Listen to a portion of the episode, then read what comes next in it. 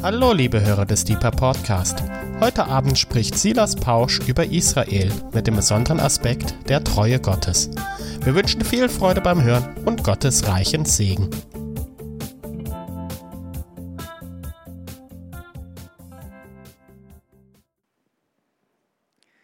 Danke, Hanna. Es ist ein großes, großes Vorrecht, hier zu sein. Ich möchte auch euch, Hanna, und ähm, dem Leitungsteam vom Gebetshaus Freiburg danken, dass ich hier sprechen darf.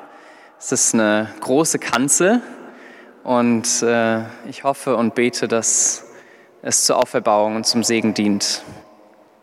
Ich bin sehr froh, Teil der Gebetshausgemeinschaft sein zu dürfen.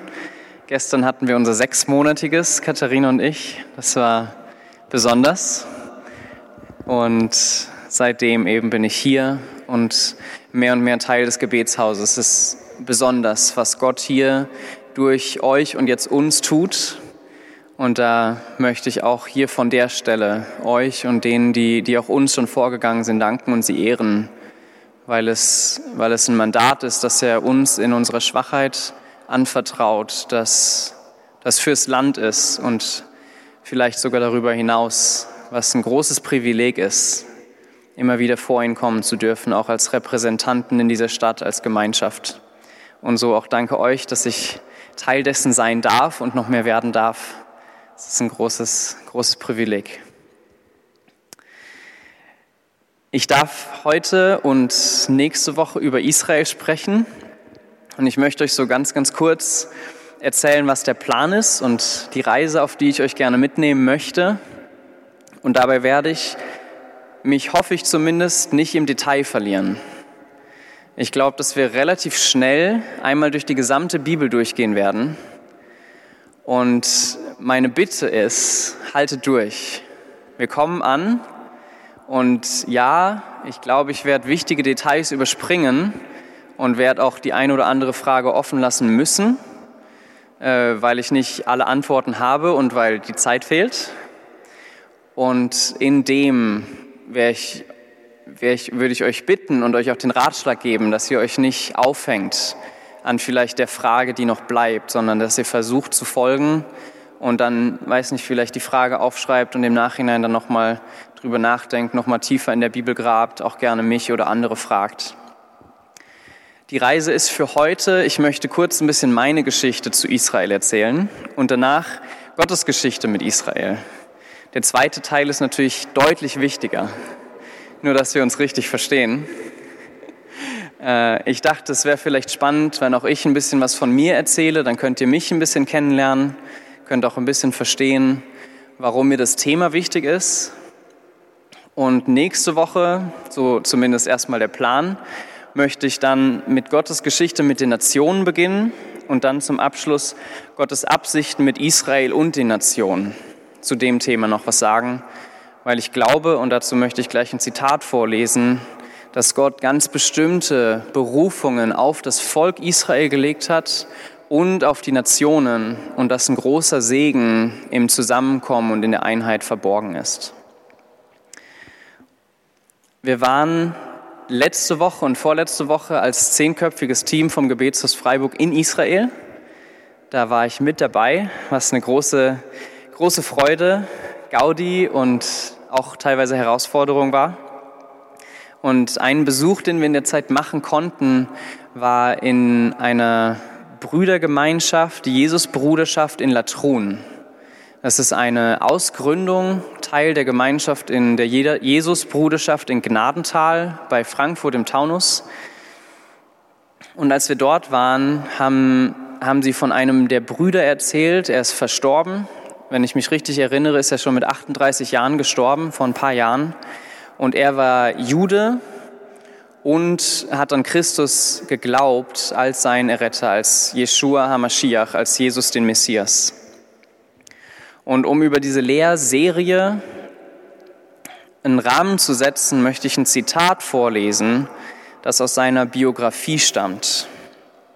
Ich werde es einmal im Gesamten vorlesen und dann einzelne Teile nochmal wiederholen.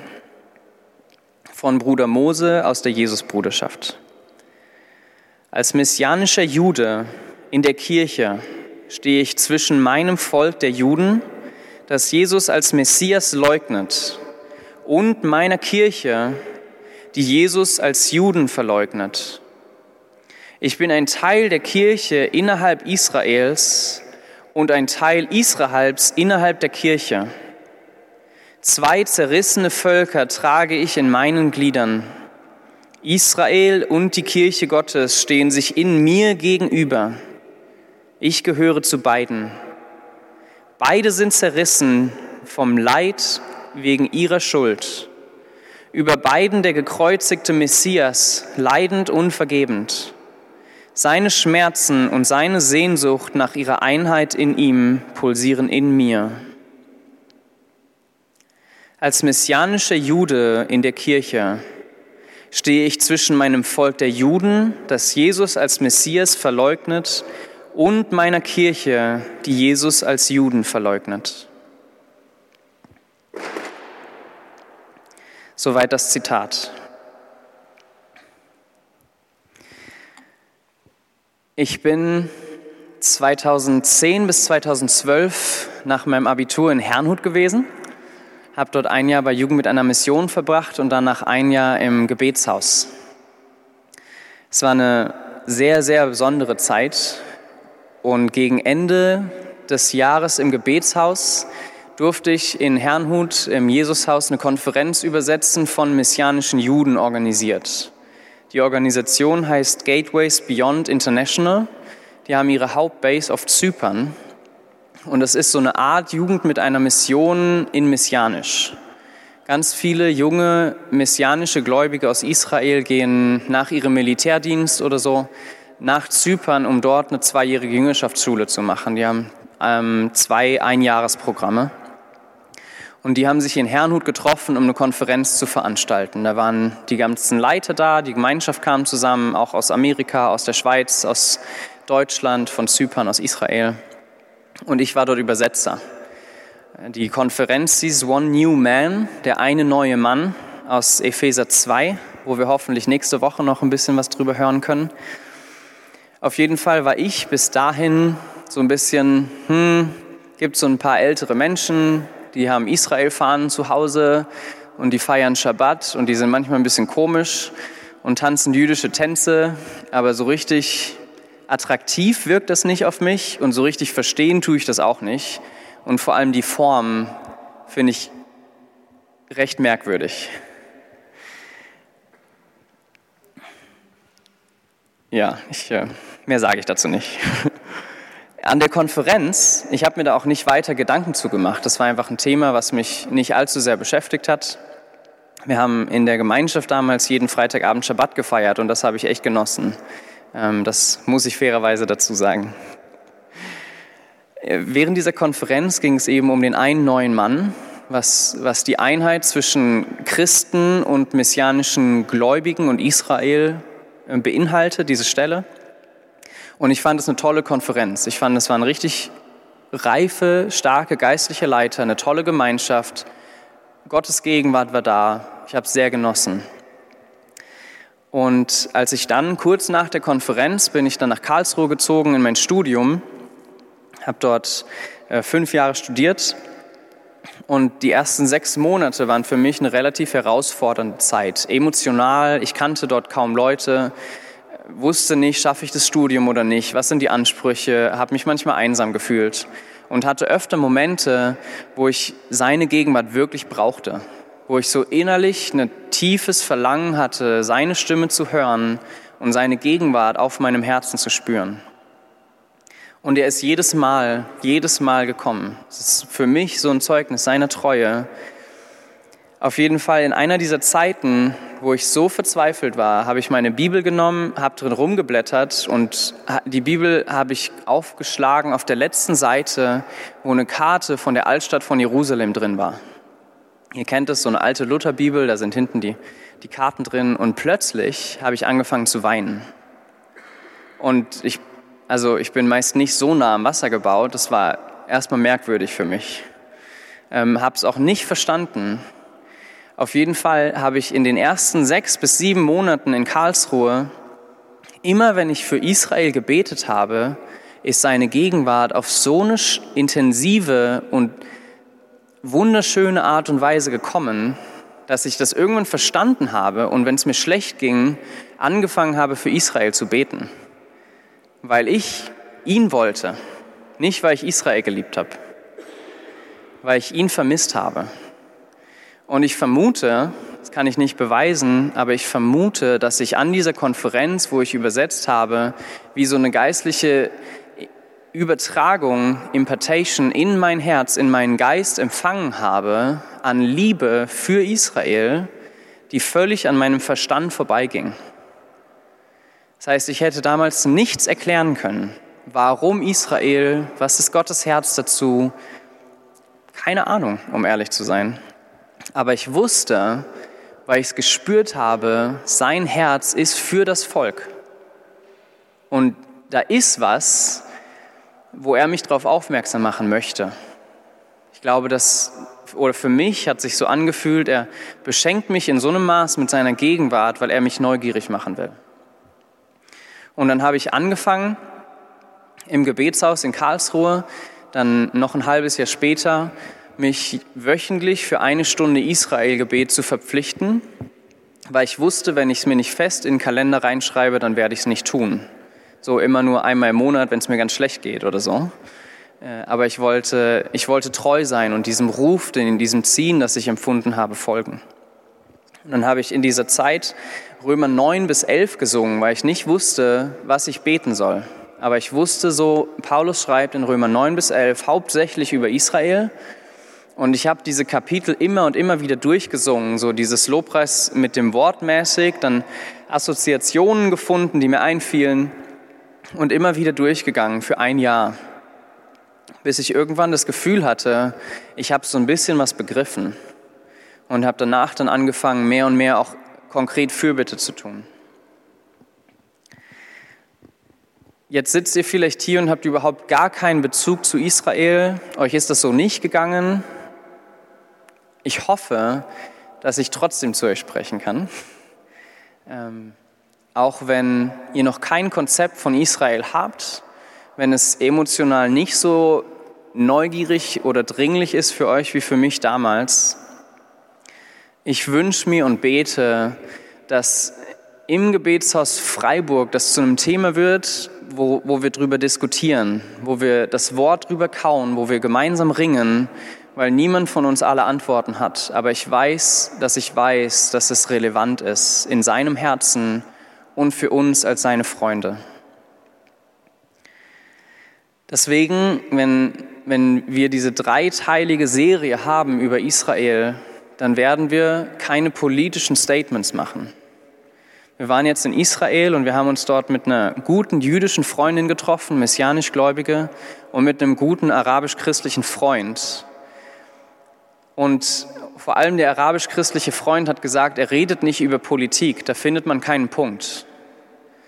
Aber sein Vater ist einer der wenigen Pastoren in Israel, die an die Verheißungen Gottes für die Juden glauben und er wird dafür verfolgt. In Bethlehem gibt es noch so einen Pastor, auf den wurde mehrmals geschossen, es gab Brandanschläge auf seine Gemeinde. Das heißt, alleine in Israel, alleine zu glauben, die Verheißungen Gottes in der Bibel gelten heute noch, ist sehr, sehr umkämpft. Deswegen möchte ich für diese Lehrserie mich nicht auf irgendwelches politisches, vermintes Feld begeben. Ich glaube, dass die biblischen und geistlichen Wahrheiten schon brisant genug sind. Deswegen werden wir versuchen, uns darauf zu beschränken.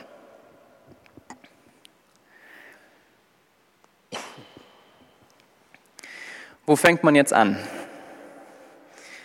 Mit Gottes Herz für Israel. Ich möchte, weil ich glaube, dass es eine Bedingung gibt, um das Thema zu verstehen, 1. Mose 15 mit euch kurz durchgehen. Wenn ihr Bibeln habt, dann dürft ihr sie gerne aufschlagen. Und ich möchte einmal noch mal kurz beten, dass er sich uns offenbart heute Abend und bei dieser Lehrserie. Vater, ich danke dir. Ich danke dir für dein Herz. Ich danke dir für deine Treue und dass du durch dein Wirken in uns es vollbringst, unser Interesse zu wecken, unseren Geist, unser Herz, unsere Gedanken zu öffnen Und ich sage, offenbare du dich selbst, Jesus, durch deinen Geist heute Abend. Sprich zu uns und du siehst unsere Herzen, dass wir deine Freunde sein möchten. Und du bist mehr als fähig dazu, uns dir nachzuziehen. Und dafür danke ich dir. Amen.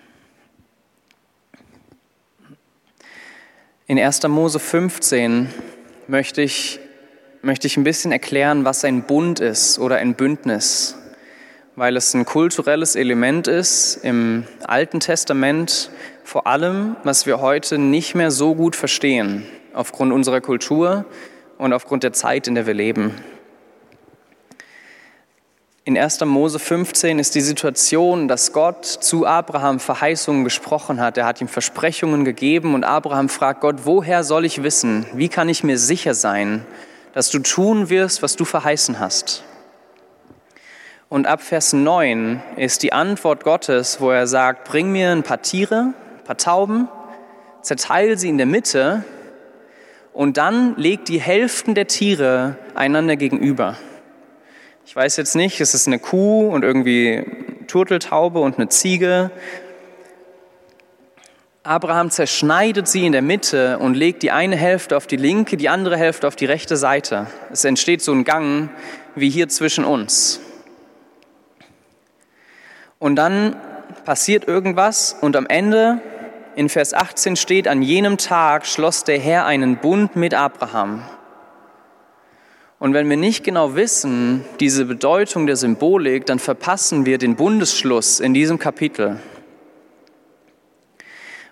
Was Gott hier sagt, ist, legt diese Teile einander gegenüber. Die Bündnispartner liefen damals und auch in der Situation laufen zwischen diesen Tierteilen durch, hin und zurück und sagen, indem sie da durchlaufen, wenn der Bund, wenn diese Versprechungen, die wir uns hier gegenseitig geben, wenn wir sie nicht halten, dann soll es uns geschehen wie diesen Tieren. Sprich, wenn am Beispiel der Ehe ist es noch in unserer Kultur am anschaulichsten, wenn ein Ehepaar zwischen solchen Tieren hindurchlaufen würde und sagen würde, ich verspreche mich dir, ich bin treu, und dieser Bund würde zerbrochen werden, dann wäre die gerechte Strafe an denjenigen, der den Bündnis zerbrochen hat, in der Mitte entzweigespalten zu werden und zu sterben.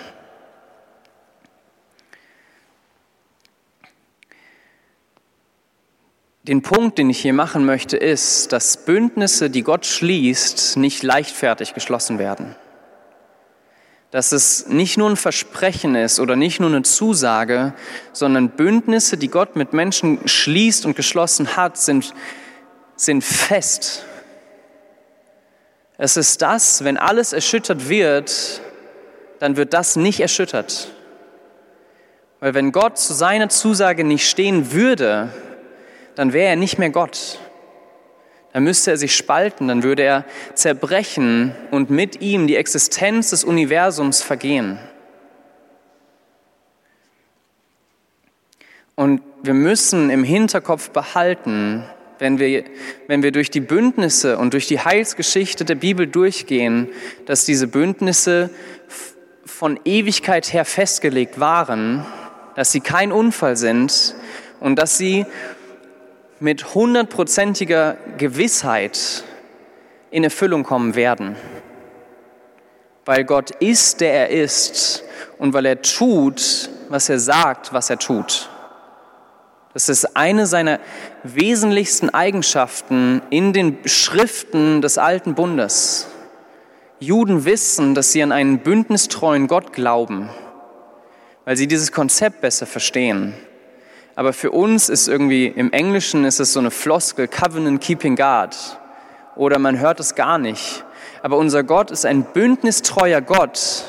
Und was er spricht, die Bündnisse, die er schneidet mit Menschen, sind das sicherste und beständigste, das wir haben in dieser Schöpfung. Mehr als das, was wir anfassen können und mehr als das, auf was wir uns sonst so verlassen.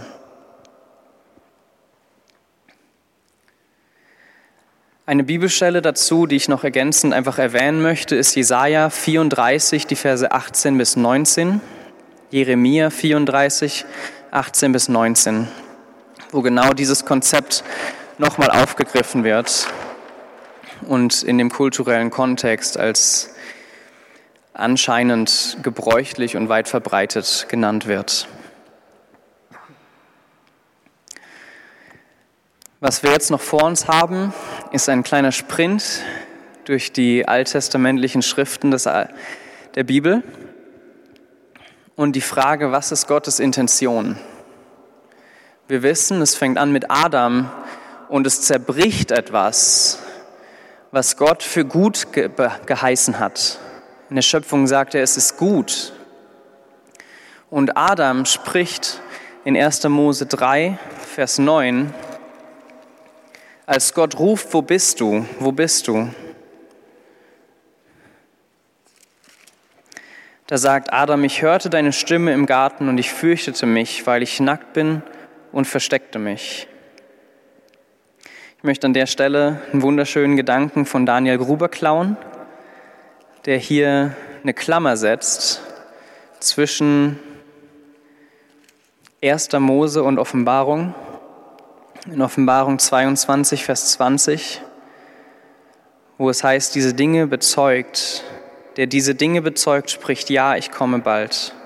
Und die Antwort ist Amen, komm, Herr Jesus.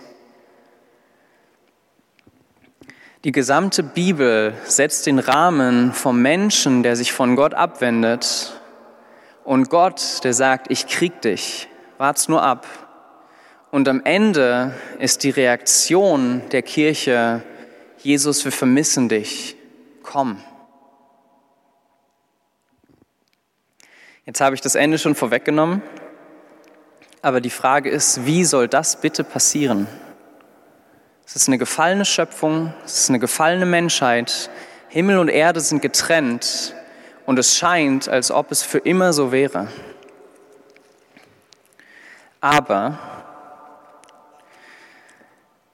In 1. Mose 9 bei Noah sehen wir, dass Gott die Schöpfung nicht aufgegeben hat. 1. Mose 9, die Verse 9 bis 13. Es ist nach der Sinnflut und es wird explizit gesagt, dass Gott einen Bund aufrichtet. Ich lese es kurz vor.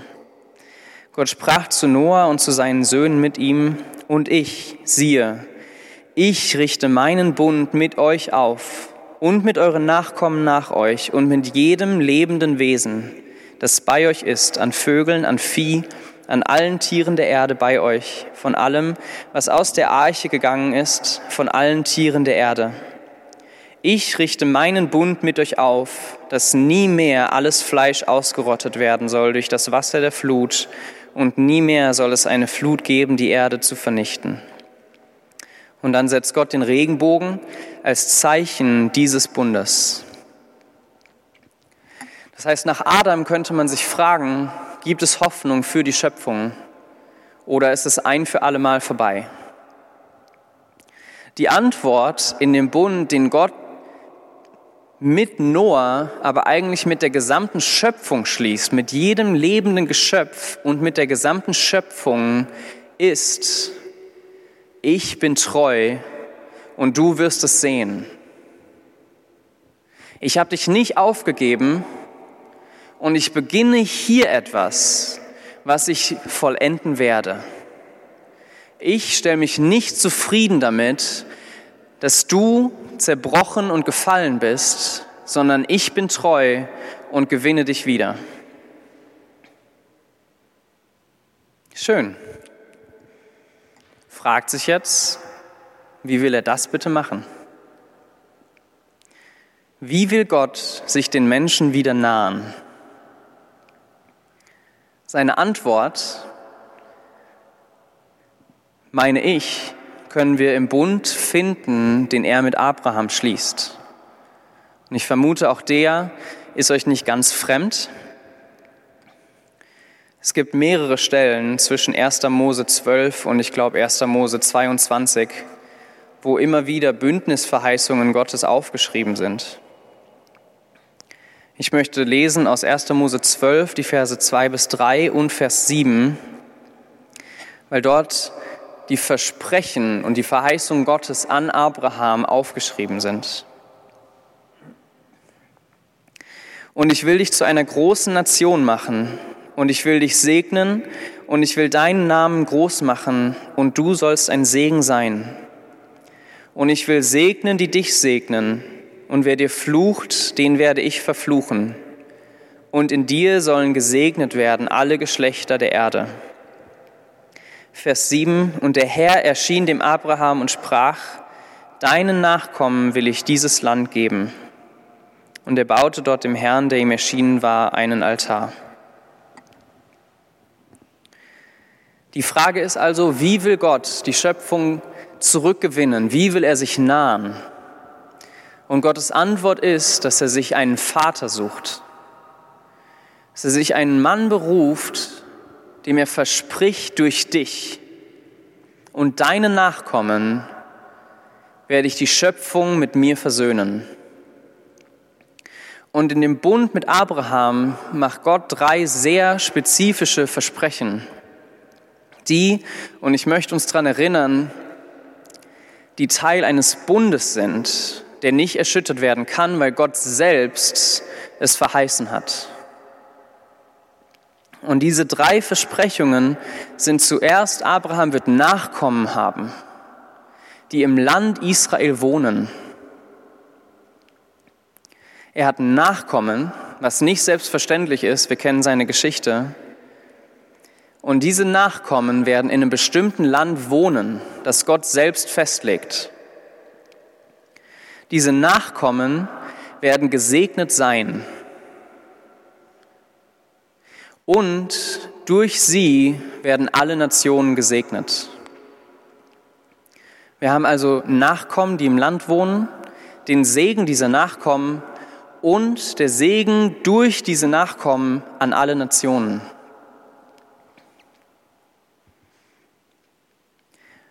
Jeder dieser drei Verheißungen muss erfüllt werden.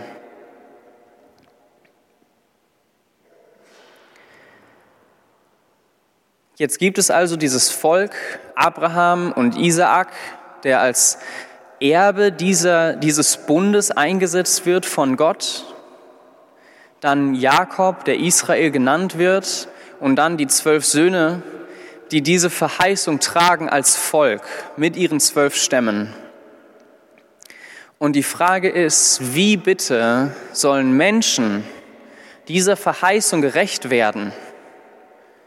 Wie kann sich durch diese Menschen Gott der Schöpfung nahen und sie ultimativ versöhnen mit einem heiligen und gerechten Gott, obwohl diese Menschen selbst sündig und schwach sind? Der nächste Schritt, und wir sind echt schnell, ich glaube, das merkt ihr, aber der nächste Schritt, den Gott in Bezug der Heilsgeschichte tut, der nächste Bund, den er schließt, ist der Bund, den er durch Mose mit dem gesamten Volk Israel schließt. Es steht in 2. Mose 24, die Verse 7 bis 8 zum Beispiel. Es ist ein wunderschöner Prozess, wie Gott auf dem Berg Sinai das Volk am Fuß des Berges, wie Gott diesen Bund initiiert und vorbereitet und Stück für Stück offenbart. Es ist zuerst nur Mose, der auf dem Berg darf. Und dann kommt Mose runter und dann darf er, ich glaube, drei der Ältesten mitbringen. Dann kommt er wieder runter. Dann dürfen sie zu zwölf hoch. Dann gehen die wieder runter. Am Ende sind 70 auf dem Berg in der Wolke, die Gott sehen. Und die 70 Zeugen, die zum Volk zurückgehen und sagen, wir waren im Feuer. Wir leben noch. Er ist gut und vertrauenswürdig. Der Schluss dieses ganzen Prozesses, der über mehrere Kapitel sich hinzieht, ist dann in, wie gesagt, 2. Mose 24.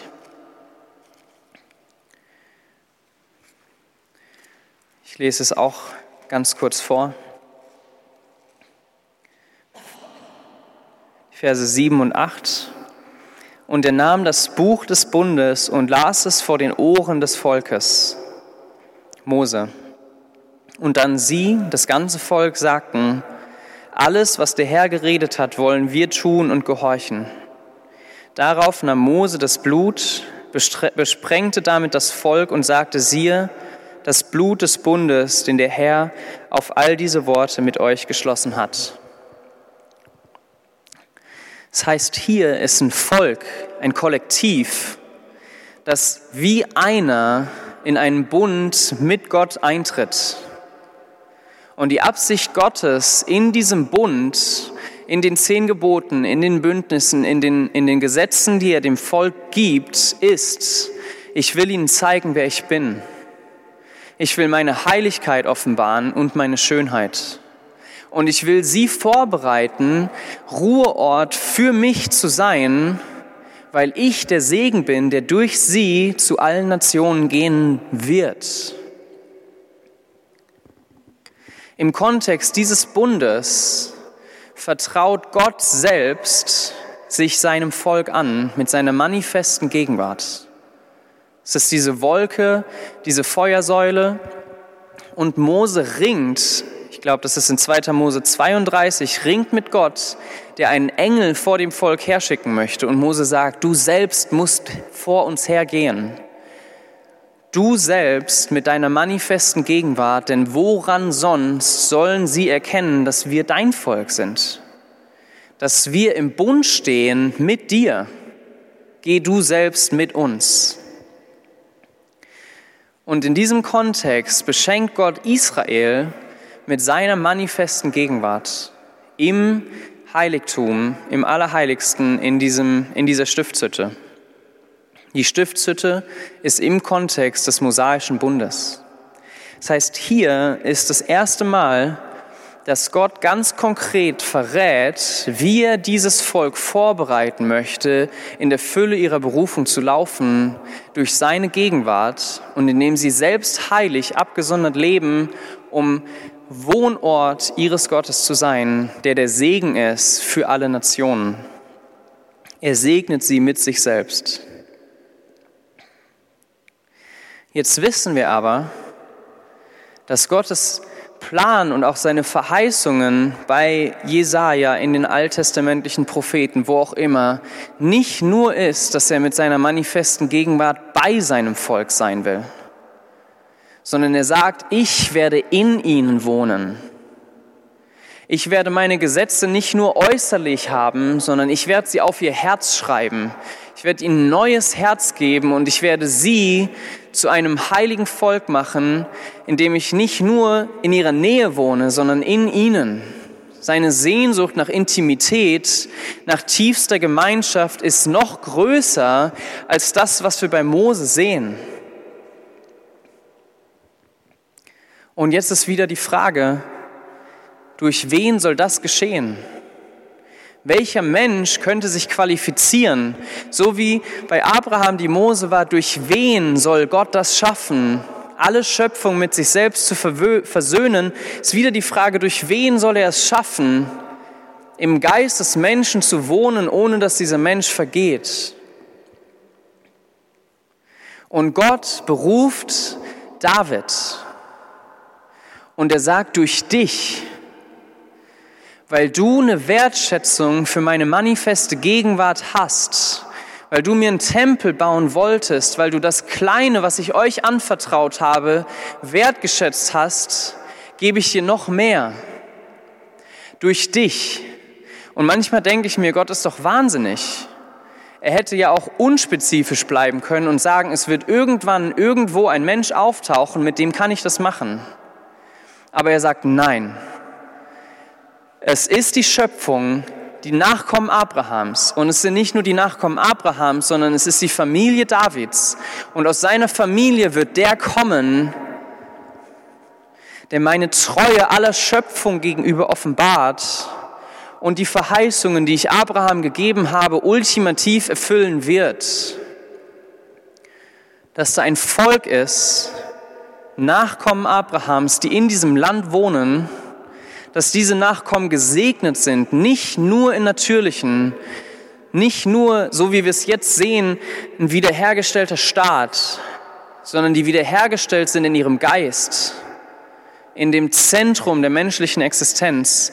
Und dieses Volk wird ein Segen sein für alle Nationen. Und er ist so kühn und legt sich fest auf David und sagt, es ist nicht irgendjemand, sondern du hast mein Herz berührt. Durch dich werde ich es vollbringen. Als Bibelstelle dazu, es ist im Kontext von 2 Samuel 7, Vers 16. Ich möchte Psalm 89 stattdessen vorlesen, weil dort wieder explizit das Wort Bund oder Bündnis erwähnt wird. Und so ist es in allen Bibelstellen, die ich heute Abend erwähne. Es sind meines Wissens nach nicht alle Bündnisse, die Gott schließt, aber es sind die heilsgeschichtlich relevantesten, meiner Meinung nach, die ich euch rausgesucht habe. Psalm 89, die Verse 3 bis 5. Denn ich sagte, auf ewig wird die Gnade gebaut werden. Im Himmel wirst du fest gründen deine Treue. Einen Bund habe ich mit meinem Auserwählten geschlossen, habe David, meinem Knecht, geschworen. Bis in Ewigkeit will ich deiner Nachkommenschaft Bestand geben und für alle Generationen bauen deinen Thron. Gott selbst sagt, dass ein Nachkomme Davids für immer auf dem Thron sitzen wird. Und wir wissen heute, natürlich ist es Jesus. Aber David wusste nur irgendwann, er hat es wahrscheinlich sogar natürlich verstanden, dass für immer seine Kinder auf dem Thron, dass Israel immer sein wird und dieser Thron immer von einem Nachfahre Davids besetzt sein wird. Was, je, was, was in diesem Bund gemeint ist, und das erkennen wir heute rückblickend, ist, dass Jesus aus dieser Familie Davids hervorkommt, um über dem ewigen Königreich zu herrschen, das Gott wiederherstellt. Und auch jetzt ist wieder die Frage, es wird also durch David geschehen, aber wie bitte? Wie sollte es möglich sein, dass der Geist Gottes im Menschen ruht? Und hier ist die Antwort der nächste Bund, den Jesus schließt. Und Jesus ist qualifiziert als Höhepunkt all dieser Bündnisse, die wir in den alten Bündnisschriften finden, zu dienen, weil er ganz Gott ist und ganz Mensch. So Himmel und Erde sind getrennt, Gott und Mensch können nicht beieinander sein, aber er ist beides. Und in ihm vereint er ganz die Menschheit und ganz die Gottheit und bringt zusammen, was ganz am Anfang zerbrach, kurz nach der Schöpfung. Den Bund, den feiern wir immer wieder und wir, wir sind so dankbar für diesen Bund. Ich möchte dazu lesen aus 1. Korinther 11. Bin mir sicher, dass ihr diese Verse alle sehr gut kennt. Denn ich habe, Paulus schreibt, denn ich habe vom Herrn empfangen, was ich auch euch überliefert habe, dass der Herr Jesus in der Nacht, in der er überliefert wurde, Brot nahm und als er gedankt hatte, es brach und sprach, dies ist mein Leib, der für euch ist dies tut zu meinem Gedächtnis. Ebenso auch den Kelch nach dem Mahl und sprach, dieser Kelch ist der neue Bund in meinem Blut. Dies tut, so oft ihr trinkt, zu meinem Gedächtnis. Denn so oft ihr dieses Brot esst und den Kelch trinkt, verkündigt ihr den Tod des Herrn, bis er kommt. Auch hier der neue Bund im Neuen Testament wird ganz klar erklärt, auch immer wieder von Paulus klargestellt, dass Jesus diesen Bund, der mit dem Volk Israel durch Mose geschlossen wurde, dass er diesen Bund erfüllt. Und dass Jesus, und an Pfingsten wird es offenbar, dass Jesus durch seinen Tod, seine Auferstehung es ermöglicht, dass im schwachen, zerbrochenen Geist des Menschen die Gottheit selbst mit all seiner Fülle wohnen kann.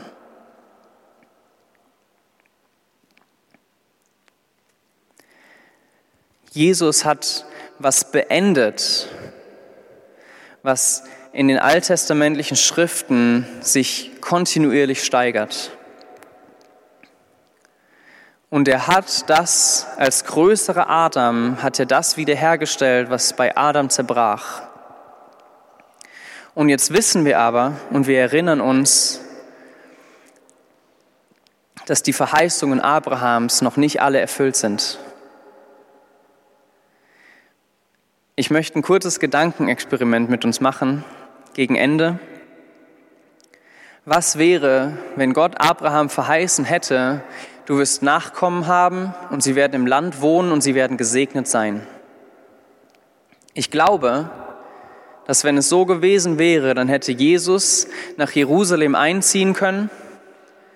Die Bewohner Jerusalems und die Einwohner Israels hätten gesagt, du bist unser König, wir krönen dich, herrsche über uns für immer. Und Jesus hätte vielleicht nicht mehr sterben müssen und es wäre so gewesen.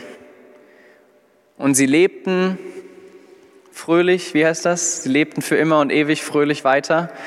Und die Nationen beten weiter ihre Vorfahren an und verbeugen sich vor Bäumen. Der Punkt, den ich machen möchte, ist, dass der Fokus im gesamten ersten zwei Drittel bis drei Viertel der Bibel nicht auf den Nationen liegt. Und wir leben heute hier in Deutschland und fragen uns, Israel? Wofür das denn? Brauchen wir doch nicht. Wir haben den Heiligen Geist in uns. Wir hören seine Stimme. Wenn wir sterben, sind wir gerettet. Und sie lebten fröhlich und zufrieden bis an ihr Ende. Aber das, die alttestamentlichen Schriften malen uns ein ganz anderes Bild. Hier ist ich möchte es übertreiben und sagen, nie die Rede von uns, sondern es ist die Rede von den Nachkommen Abrahams, es ist die Rede vom Volk Israel und es ist die Rede von den Nachkommen Davids und es ist die Rede von einem jüdischen Messias, der am achten Tag beschnitten wurde, der religiös gelebt hat, der die jüdischen Feste eingehalten hat, der die Tora gelesen hat, der nicht das Matthäusevangelium hatte und jeden Tag darüber meditiert hat, sondern der hat Jesaja gelesen. Und er hat sich mit den Bibelgelehrten seiner Zeit über diese Schriften unterhalten und hat sich selbst in den jüdischen Schriften entdeckt und hat gesagt, das bin ich. Und sich angemaßt zu sagen, dass er der jüdische König ist. Und die Nationen waren ihm, und ich übertreibe wieder, total egal. Wenn mal ein Heide kam, dann hat er gesagt, ich bin nicht hier wegen dir, sondern wegen meinen Brüdern und Schwestern, dem Volk Israel. Und die mussten bitten und betteln und argumentieren, dass sogar die Hunde Krumen bekommen vom Tisch, das runterfällt, dass er sie gehört hat.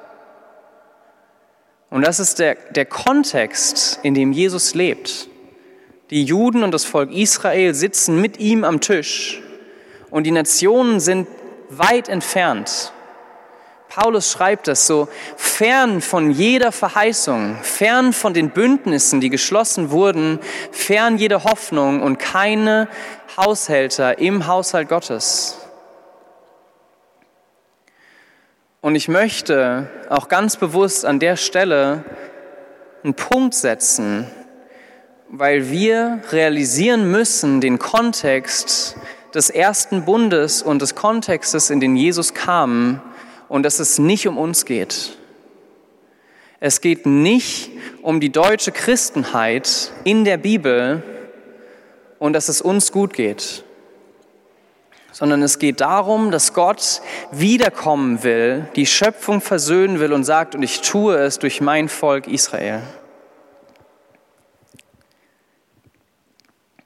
Die Berufung Israels ist schrecklich und herrlich, weil indem Gott sie beruft, dieses Volk zu sein, durch das er sich der Schöpfung naht, sind sie prädestiniert dazu zu scheitern und sich dem Gericht Gottes auszusetzen. Und gleichzeitig ist sie herrlich, weil ihre erste Berufung ist, der Wohnort Gottes zu sein. Und wir wissen, in Offenbarung heißt es, er wohnt er, er zeltet bei den Menschen in Jerusalem. Es ist diese Stadt des großen Königs und Israel ist erwählt dazu, seine Nachbarn zu sein. Er hat sich ein Haus erwählt und gesagt, und ihr, ihr seid meine Nachbarn, ganz im Natürlichen. Und er hat sich nicht Freiburg ausgewählt, er hat sich auch nicht Genf ausgewählt und nicht New York oder Washington, sondern Jerusalem für immer. Meine These ist deshalb, die Ersatztheologie ist keine Option im Blick auf die Bündnisse. Und seit Abraham dient die gesamte Bibel dazu, die Verheißungen, die Gott an Abraham gerichtet hat, in diesem Bundesschluss zu erfüllen.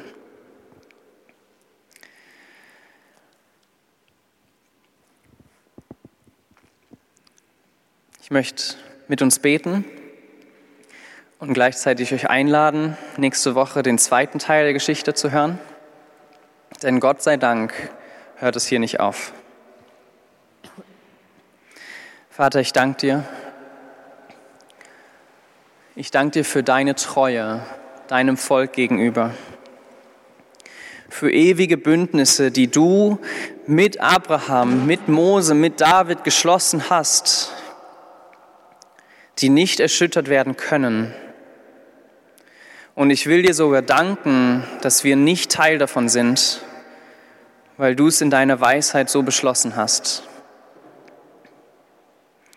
Ich danke dir für die Festigkeit, die in Bündnissen ist. Und ich bete, dass sie auch heute uns ermutigen möge. Und bete aber auch, dass wir erkennen, dass es dir um Israel ging und für immer gehen wird, auf dass deine Treue offenbar wird vor den Augen der Nationen und dass alle Welt wisse, dass du deine Bündnisse hältst, dass sie ewig sind und dass es dir ernst damit ist. Wir geben dir die Ehre, Herr, dass du bist, wer du bist und legen uns und dein Volk voll Vertrauen in deine Hand, du, der du es gut mit uns meinst. In Jesu Namen. Amen.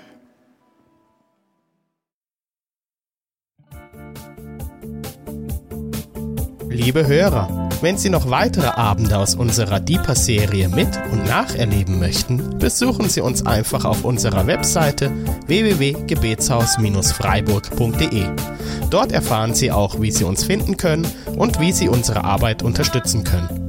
Wir hoffen, Sie hatten viel Freude beim Hören und wünschen Ihnen noch Gottes reichen Segen. Ich reise, ich bin auf der Reise mit dir auf der Reise zu deinem Licht. Jesus, du bist mein Weg, mein einziges Ziel. Du bist mein Licht.